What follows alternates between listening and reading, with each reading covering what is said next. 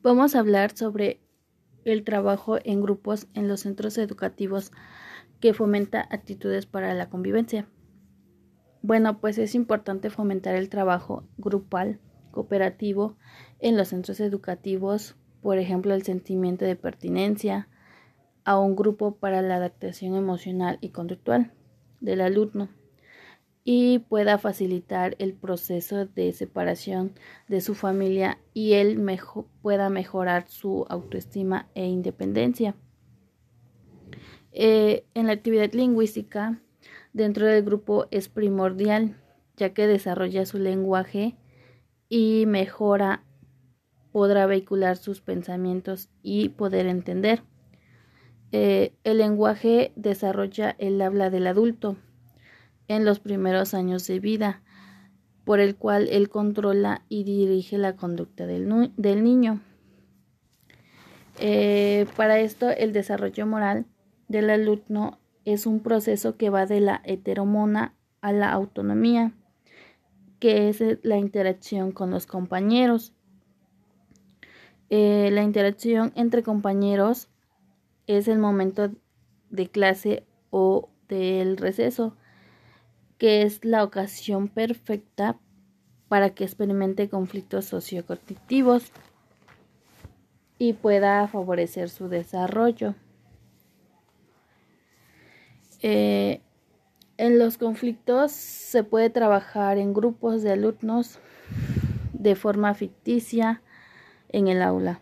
Por ejemplo, eh, a través de, del rol o dramatización o incluso a través de dilemas morales o textos, ya que tratan un conflicto cualquiera con preguntas y sobre cómo resolverlo. El déficit moral supone al alumno problemas de interacción cuando entra en el grupo de iguales o por el contrario cuando el alumno ha desarrollado una alta capacidad emocional a lo largo de su desarrollo ya que ayuda a la buena relación y desarrollo de equilibrio de los miembros de su grupo. El alumno emotivo tiene competencias suficientes para ser un líder positivo y tener un estatus alto dentro del grupo. El conflicto entra en ocasión en acción cuando el sujeto capta evidencia extra que resulta inconsistente o controla a su sistema interno de creencias o valores. Eh, y la superación de un conflicto en grupo es una pieza clave para llegar a, a explicar el desarrollo evolutivo de los alumnos. El papel del, mediador es evitar centrar el problema